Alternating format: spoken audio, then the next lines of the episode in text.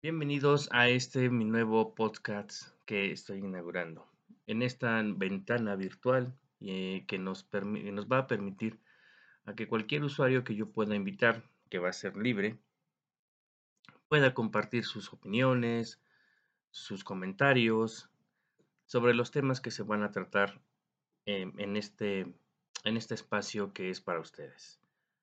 Y para inaugurarlo vamos a hablar con un tema que se llama la gamificación y las técnicas de, de coevaluación en, los entornos visuales de aprendizaje.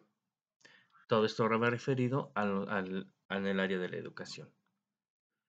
Si sabemos que eh, actualmente las revoluciones tecnológicas que estamos dentro de la cuarta generación, pues han sido o han causado un giro de 360 grados, pues en la vida de las personas de los diferentes grupos etarios. Pues empezando, creo que considero que desde los pequeños, desde preescolar hasta gente ya este, considerada de la tercera edad. ¿Y por qué se le hizo esto? ¿O por qué pasó esto? Ah, si, sabía, si bien sabíamos que pues la tecnología nos venía ganando poco a poco, pero todavía estábamos como un poco pausados, como que llevábamos las cosas, digamos, a la par. Sin embargo, pues como sabemos, en el año 2019 empezó una, por ahí, por allá por, el, por, por, China, una enfermedad que pues este, para los médicos era un poco mm, extraña por, por todos los síntomas y por la rapidez que ésta se propagaba. ¿no? Para el año 2020, eh, para ser exactos, por el mes de marzo o abril, eh, pues eh, nosotros nos llega a México, pero no como tal, como el primer caso, sino como un, estado de emergencia sanitaria en donde la declaran ya una pandemia a nivel mundial. Pues esto qué pasó, pues nos orilló a que pues todas las personas en el ámbito educativo, eh, principalmente, sí, eh, pues nos empezáramos a empapar o entrar de lleno a lo que se llama la educación en línea. Antes, pues como bien sabíamos, sí había ya algunos espacios, o algunas modalidades en algunas universidades o en algún centro educativo y, por qué no decirlo también en algunas situaciones o, en algunas empresas que empezaban ya a implementar este tipo de eh, estrategias eh, mm, tanto en lo laboral como en lo educativo. Pero pues no era tan muy conocido, sino simplemente era eh, cuando uno pues tenía que hacer o, nos invitaban a trabajar o hacer eh, trabajos en esta, de esta modalidad. Sin embargo, pues como todos sabemos, debido a esto, pues que después ya sea una buena pandemia, como todos ya conocemos de la famosa o del famoso COVID-19, que pues nos orilló este, a, encerrarnos, si no al 100%, pero sí podemos considerarlo eh, en un 90, 95 en sus primeros meses de emergencia sanitaria. Pero pues como sabemos el mundo no se puede detener. Entonces, pues ¿qué se hizo? Bueno, eh, y obviamente imagínense en el trabajo educativo, eh, pues menos, los, jóvenes o los niños o niñas y adolescentes de, desde, desde preescolar hasta universidades, pues no podíamos quedarnos así. Obviamente sabemos que la educación, pues eso no termina. Y pues eh, si ya bien sabíamos que estas modalidades ya existían, pues tuvieron que, o, la, tanto nuestras autoridades, nuestros gobiernos tuvieron que implementarla. Y hacerla como una parte de nuestra vida cotidiana. Eh, si bien al principio este, nos costó mucho trabajo, y digo nos costó porque muchos de los docentes em, que eh, principalmente en aquellas personas que pues no estaban tan empapadas con la tecnología, pues tuvieron que hacerlo, ¿no? Preparándose mediante cursos, obviamente también en línea, mediante plataformas que permitían como Teams, como Google Classroom y todas ellas que nos permitían tener un contacto virtual con los alumnos.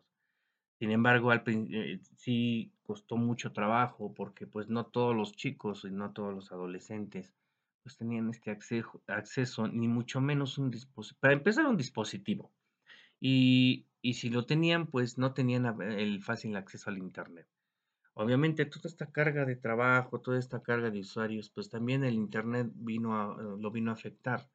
Eh, si no bien al, digamos, no tengo los datos porque pues, sería también decirlo, pero sí era una situación que pues esa misma, eh, no, algunos chicos se, tenían que no podían prender la cámara porque si lo prendían el internet se, venía lento, eh, otros eh, tenían que estar, no podían entrar en el horario este, establecido y surgieron muchas problemáticas, ¿no? Que pues a muchos de los jóvenes, principalmente de, de provincia, en donde, bueno, pues este, o en aquellas eh, zonas geográficas muy alejadas, pues era muy difícil. Sin embargo, si nos enfocamos un poco en esta parte central, en donde, bueno, en la Ciudad de México, en el Estado de México, por mencionar algunos, obviamente, pues, este, los servicios de, de, primera necesidad, entre ellos, por ejemplo, salud, que era lo más importante en aquellos momentos, em, eh, laborales, de servicios de banco, eh, servicios de, este, administrativos que tenían que estar a diario. Y obviamente la educación no podíamos olvidarla. sin embargo, bueno, esto fue poco a poco. Eh, eh, todos sabemos que hasta actualmente nos ha costado mucho trabajo a los docentes, porque pues en realidad, aunque tenemos estas facilidades, actualmente pues seguimos padeciendo Mm, algunas problemáticas, ¿no? Eh, eh, sobre todo el estar, eh, entrar de lleno a estas partes o a estas nuevas tecnologías que mm, si bien nos pueden ayudar, ¿sí? Si nos bien nos pueden este, facilitar para que lo, este, podamos compartirlo mediante páginas de internet, mediante este, que pueden redireccionar y que los jóvenes en un momento dado, cualquier persona, un padre de familia incluso, podría revisar nuestro contenido, ¿no? Esto es, esto es, esto es cuestión de, adaptarse poco a poco, aunque ah, sabemos que ya eh, este tipo, por ejemplo, los podcasts, por los bloggers, ¿no? Los blogs, pues hay gente que se dedica para ello, pero con otros fines, a lo mejor de entretenimiento, de información, em, tal vez hasta de, de, este, a lo mejor de distracción, como un hobby, eh, en, el ámbito educativo, em, es, en, este caso, desde mi punto de vista, es eh, poco a poco entrar de lleno. Em, sin embargo, creo que no por eso, eh, o no por dejar, o no quiero crear excusas de que no se pueden hacer. Hoy tenemos la oportunidad, y tengo la oportunidad, de poder este, vivir esta experiencia que me, al, principio pues cuesta trabajo, sin embargo creo que me ha llevado grandes satisfacciones y sobre todo para que los jóvenes y nuestros adolescentes o, los niños y las niñas pues se puedan empapar más. Bueno, eh, eh, en, base a esta pequeña plática, este, vamos a ver eh, un poco de lo que se trata de lo que es la gamificación. Dice que la, la gamificación como tal tiene su origen en el mundo de los negocios, usada principalmente para atraer a clientes y resolver problemas comerciales mediante el juego. Suena un poco extraño, ¿no? Pero, pues, obviamente eh, tiene, tiene una finalidad. Y, desde en aquel entonces se ha trasladado a, tales, áreas eh, tales como la innovación, el desarrollo de habilidades, de hábitos saludables y responsables hasta la gestión del talento y el aprendizaje. Esto lo dice Valderrama en el 2015.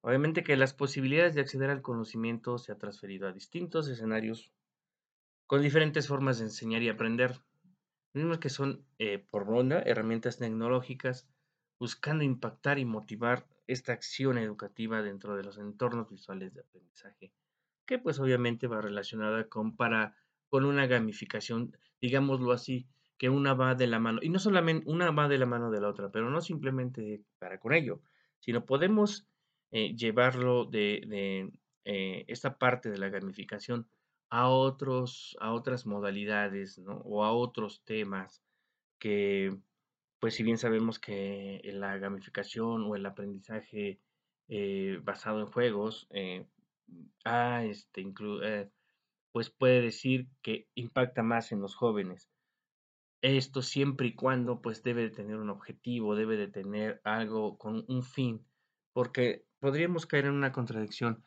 Resulta que la gamificación, sí, como tal, eh, esto va orientado más a lo, digamos, nos enfocamos a lo virtual. Sin embargo, también podría, eh, digamos, como un punto negativo, este, que pues hiciera con otros fines o que los jóvenes no, no le tuvieran la importancia como debe de ser. Eh, a lo mejor la, la, misma, el mismo contexto, el mismo, digámoslo así, eh, ventana, ¿no? O la, la, la modalidad de la actividad podría distraer y no lograr lo que realmente eh, pues se quiere, ¿no? Pero esos son riesgos que debemos de, de, tomar, ¿no? sin embargo, podemos asegurar, ¿sí? Que el aprendizaje basado en este tipo de estrategias, ¿sí? Pues han dado resultados. Vuelvo a repetir, es poco a poco, es, es eh, entrarnos de lleno, porque al principio nos parecerá un poco difícil, sobre todo por las herramientas, eh, sobre todo eh, cuando estamos abriendo una ventana de este tipo, una página para generar este tipo de estrategias. Pues es como cuando ah, estamos entrando para aprender un tipo de software, ¿no? Hoy actualmente, pues toda la, toda la este, ofimática de Office, bueno, pues la mayoría ya de, de las personas, ¿no? Incluyendo jóvenes, incluyendo los estudiantes, pues genera un, ya se vuelve más práctico, ¿no? Entonces, ahora con esto, bueno, pues es lo mismo, ya después vamos a, eh, con el tiempo y con la práctica y con todo lo que es, todas las herramientas que podemos adquirir, tanto los docentes podemos eh, generar este tipo de estrategias y ocupar otras plataformas para poder enriquecer y para poder seguir compartiendo eh, cualquier contenido con la finalidad, con el objetivo de que los alumnos eh, logren ese aprendizaje, em, mm, sobre todo eh, basándonos o enfocándonos en un tema en específico. Bueno, seguimos. Pero, ¿qué es la gamificación? Dice que la gamificación es un anglicismo que proviene del inglés gamification y que tiene que ver con la aplicación de conceptos que encontramos habitualmente en los videojuegos u otro tipo de actividades lúdicas, pues obviamente como ya lo mencionamos, eso lo dice Cortizo en el año 2011. También Hernández Rojas menciona que es una metodología que combina tecnologías, juegos y estrategias de refuerzo positivo para crear un entorno, un entorno que aumenta la motivación y genera un interés a través de juegos y concursos. Actualmente ah, tenemos este tipo de videojuegos, ¿no? Como que a mí en lo personal hay uno que me llama la atención y que creo que la mayoría de los jóvenes y algunos adolescentes y por qué no adultos, eh, que se llama Minecraft, ¿sí? Eh, no estoy muy, no, no he tenido la oportunidad, solamente he tenido la oportunidad de manipularlo o de entrar al juego unas dos, tres veces, pero lo que sí que llama la atención es la creatividad, porque eh, de principio, eh, eh, en mi punto de vista, creía que era un espacio o una plataforma, un videojuego en donde pues se crean escenarios de todo tipo en, que el usuario quiera en base de cubos o en base de bloques y en donde supuestamente el videojuego nos permite hacerlo de diferentes formas o de diferente tipo de material, llámese madera, concreto, eh, metal y entre otros, ¿no? Para no, para no así hacerlo tan extenso, ¿no? Eh, creo que es un juego bastante atractivo, bastante eh, motivador y en algunas, algunas este, lo han proyectado para algunas materias, para algunas asignaturas. obviamente, como todos sabemos, pues las matemáticas son esenciales ¿no? para la vida, pero no solo eso, ¿eh? Eh, sí son muy importantes, si, si los sabemos y, los, y, creo que la mayoría de las personas estamos de acuerdo con ello, pero y si no, bueno, pues también es muy respetable. Sin embargo, eh, esto motiva a la creación, a tener un pensamiento crítico del alumno o de la persona que lo está jugando, ¿sí? Para pues, crear un escenario que a lo mejor para él es atractivo y, o un mundo virtual, ¿no? Em, e, e, eso, por ejemplo, digamos la más significativa. Eh, todo caso. Habrá, hay otros o hay otros que ahorita, pues a lo mejor eh, no he tenido la oportunidad de, entrar de lleno en esta parte. Sin embargo, hay, otros videojuegos ¿no? Llamados, este, por decirlo así, que manejan ciertas estrategias, ¿no? Que son cuestiones bélicas, en donde pues a lo mejor también se crean escenarios de ese tipo, pero pues obviamente, ¿no? La, el, el tema es otro. Em, y, y, bueno, a lo mejor para, habrá juegos que, que, ese tipo también crean un, generan una, un pensamiento eh, crítico, una, una enseñanza y un aprendizaje, pero creo que deberíamos de tener cuidado y en ese tipo de videojuegos eh, que vayan enfocados a cierto tipo de edad. No, eh, ¿Por qué? Porque a lo mejor un joven, un niño de 10, 12 años, por decirlo, que se integre en estos juegos a lo mejor por la motivación, por la adrenalina, por lo que le causa, ¿sí? Mm, podría generar otro tipo de situaciones que a lo mejor no podrían llevar ese objetivo. ¿no? Entonces, eh, pero eso digamos en los videojuegos, eh, la gamificación como tal. Hay otras páginas de internet que nos permiten ahora sí llevar ese aprendizaje, ¿no? En donde, bueno, el docente desarrolla una plantilla, un escenario virtual, ¿sí? En donde permite a, a través de preguntas y que lleve una, una actividad lúdica, una gamificación virtual, pues que sea llamativa para el alumno, ¿no? Y eso, ese, ese mismo impacto de la interacción del juego permite que el alumno aprenda, que el alumno, eh, su proceso de desarrollo de aprendizaje, lo vaya llevando gradual, desde lo más simple hasta lo más complejo, ¿no? Bueno, pues esto también, esto, este, este, Adeli Castañeda lo llama como una pedagogía emergente, ¿sí? en donde el conjunto de enfoques y ideas pedagógicas, eh, si bien están bien sistematizadas, pues esto olvidemos y recordemos que surgen a través de las TICs, que eso ya también ya tiene un par de años que era recomendable para los docentes. Eh, pero vuelvo a repetir, no era tan muy recurrente antes de esta, de esta pandemia, ¿no? Entonces, si, si regresamos y nos enfocamos un poquito a lo que son las TIC, es en donde dice que en la educación intentan aprovechar todo el potencial comunicativo, informacional y colaborativo, interactivo, creativo, innovador, de, y que sobre todo eh, eh, inculcando una nueva cultura del aprendizaje. Bueno, eh, en resumen, ¿sí? Eh, podemos decir que la gamificación ¿sí? es una estrategia pedagógica virtual para que, todo para que todo docente pueda sacarle y aprovechar el máximo y compartirlo con sus alumnos o, a lo mejor otro tipo, dependiendo del ámbito laboral, pues para que sea, para que, sea motivante para que se pueda cumplir con lo que realmente el objetivo se requiere, ya sea para aprender, para aplicar, para inferir em, o para construir o crear. Eso ya va dependiendo del objetivo que, de lo que se requiera. Y bueno, aquí en un, digamos, un, una pequeña plática sobre lo que es la, la gamificación. Ahora vamos a hablar un poquito sobre las técnicas de este, de entornos visuales de aprendizaje. Bueno, em, sabemos que la, eh, la tiene muchas ventajas, ¿no? ya que promueve la cohesión en el grupo, incrementa la motivación de los estudiantes y servir que eh, y obviamente alivia la sobrecarga del trabajo del docente. Pero en realidad, o sea, mm, la coevaluación eh, en, en muchas situaciones se podría decir que, que, es una evaluación en donde también el docente ¿no? este, interviene.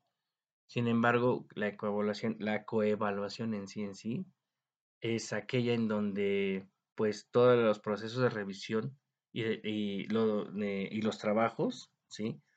Lo desempeñan eh, los, mismos, los mismos alumnos y, los, y se evalúan entre ellos.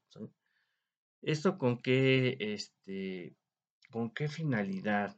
¿Sí? Bueno, como ya lo hablamos, hace que tengan un pensamiento, empiecen a desarrollar entre ellos un pensamiento nuevamente crítico, un pensamiento este, mm, serio, eh, en donde pues se, ello, que sea y, motiva para que entre ellos o, los mismos alumnos eh, impulsen, ¿sí? Y, se, y vuelvo a repetir, se motiven para que los trabajos que realicen ellos em, pues sean mejores, ¿no? ¿no? se queden solamente en esta parte de, de decir, bueno, este, como es mi amigo, pues le pongo un 9 o un 9 o a lo mejor un 10, ¿no? Cuando en realidad, pues eh, obviamente debemos entender que todos esos, esos alumnos, y dependiendo del nivel, pues vamos a, este, nosotros ya como docentes, entonces entramos, pero para este,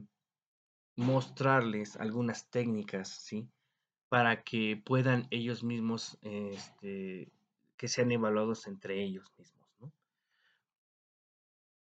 Entonces, esto favorece el conocimiento tanto interpersonal como interpersonal, ¿cierto? Entonces, dice Topping señala que ella es una disposición en lo cual los individuos consideran la cantidad, el nivel, valor, calidad o éxito de los productos o el resultado del aprendizaje de sus compañeros. Y esto eh, tiene tres propósitos, según este autor. Dice que permite orientar al estudiante en el rol del docente, visto que en la coevolución ocurre un cambio en el rol al compartir la función de evaluar, atribuida tradicionalmente al docente. ¿no? Obviamente todos sabemos que eh, todos los alumnos eh, saben, ¿no? por sentido común, que van a ser evaluados por su maestro. ¿Por qué? Porque pues así es y así siempre nos. Sin embargo, habrá algunos que pues comparten con, sus, con sus alumnos de decir, ah, bueno, pues ahora ustedes, yo, yo no, este, van a evaluar, ustedes mismos compañeros se van a evaluar entre, entre ustedes.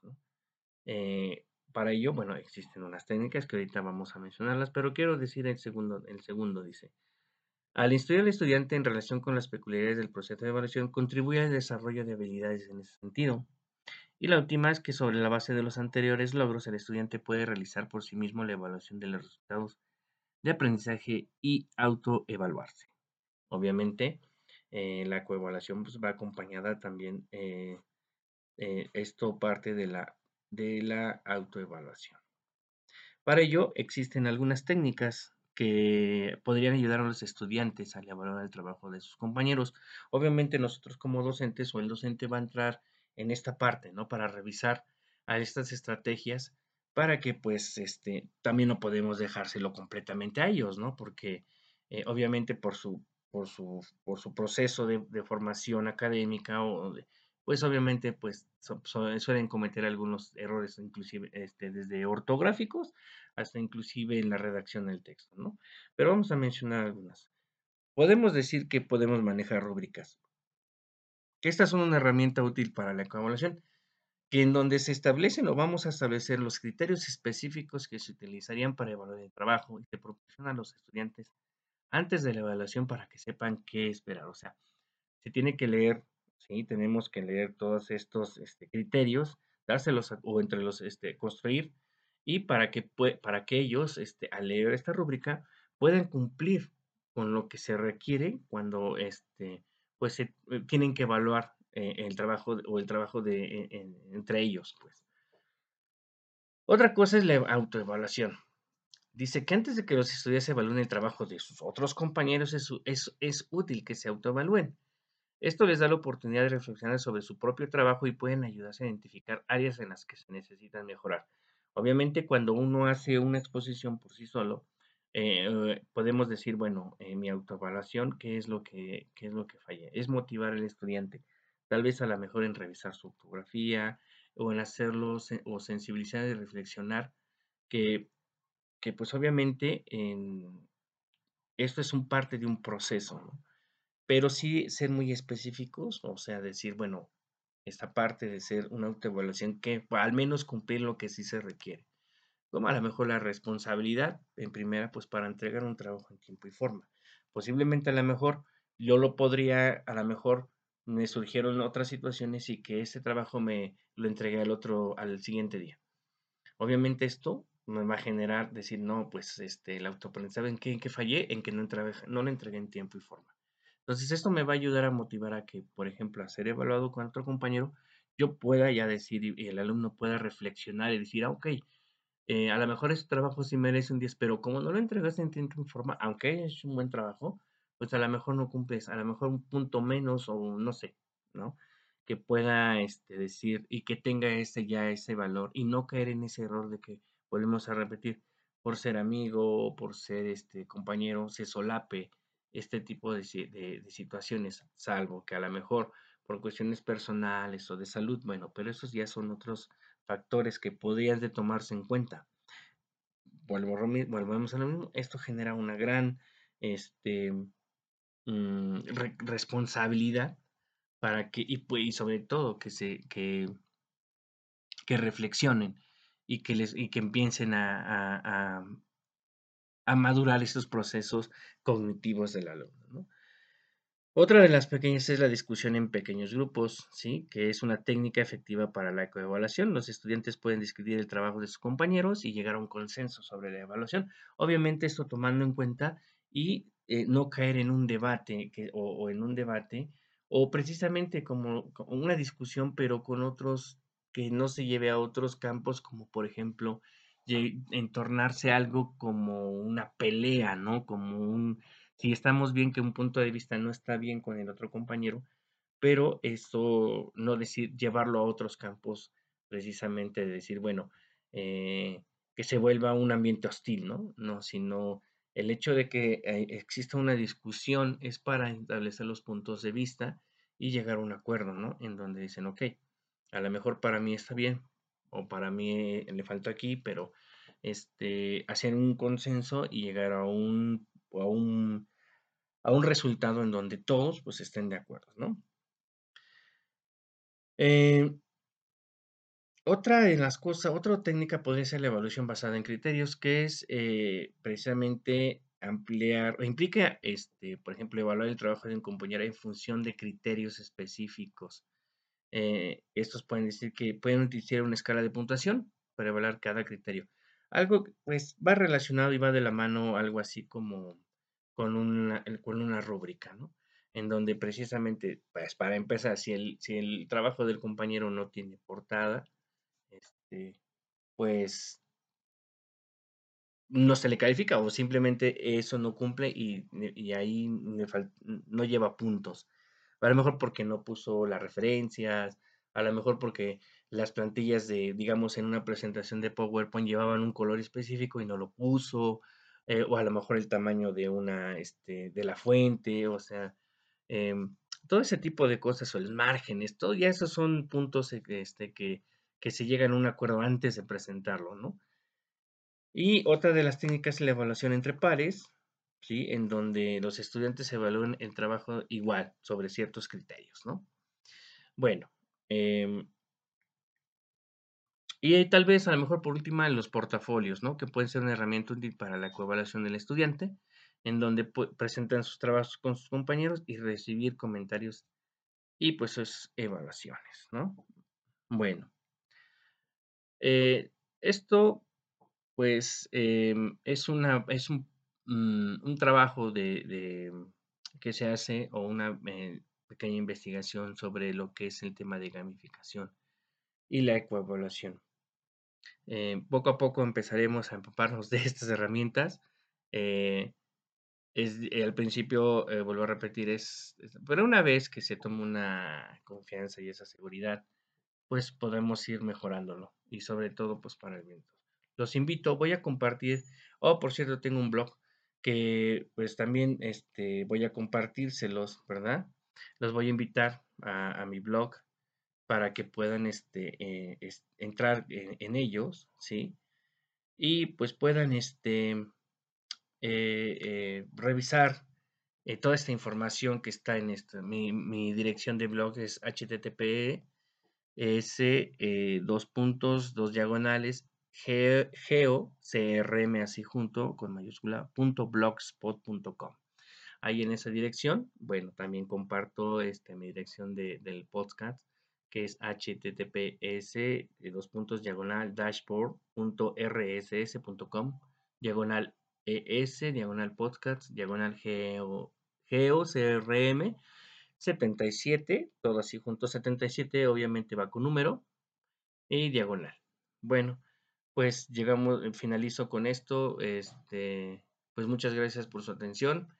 Em, es un, ha sido un placer y, grato pues, para, poder compartir esta información.